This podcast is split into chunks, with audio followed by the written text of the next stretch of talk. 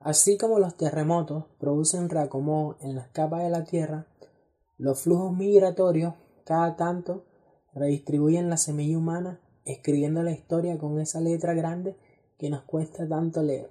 Migración. Hola, ¿qué tal querida familia? Un gusto y un placer saludarlos nuevamente.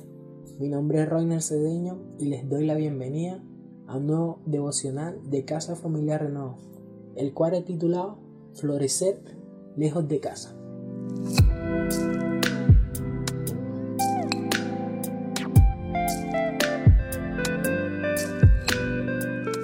Puede resultar difícil el estar lejos de casa, de tu familia o seres queridos, cuando por razones mayores hay que partir.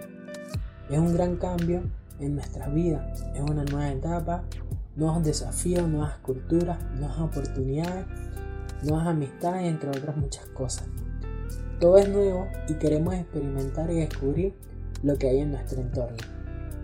Como muchos ya me conocen, soy un extranjero más buscando con buenas acciones hacer patria fuera de mi país de origen. En esa búsqueda de muchos años hubo alguien que salió a mi encuentro.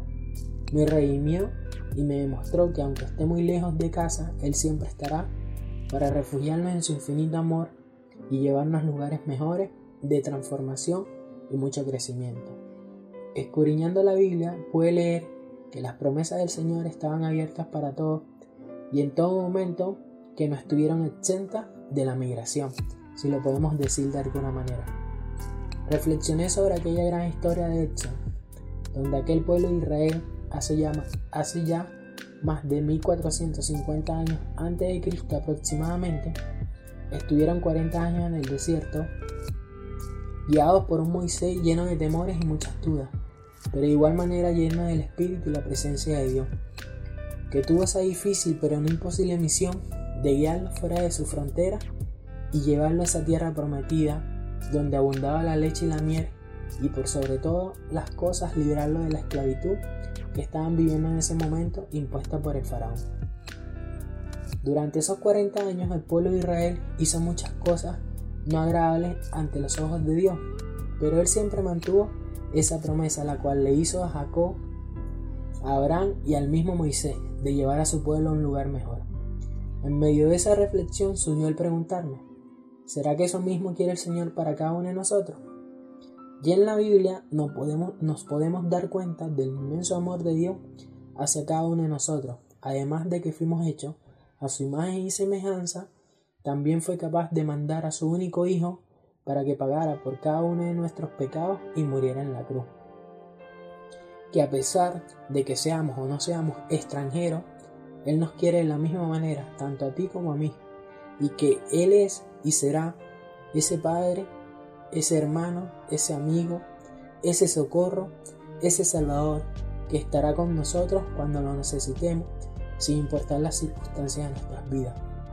En Romanos 5.8 nos dice, pero Dios demuestra su amor por nosotros en esto, en que cuando todavía éramos pecadores, Cristo murió por nosotros.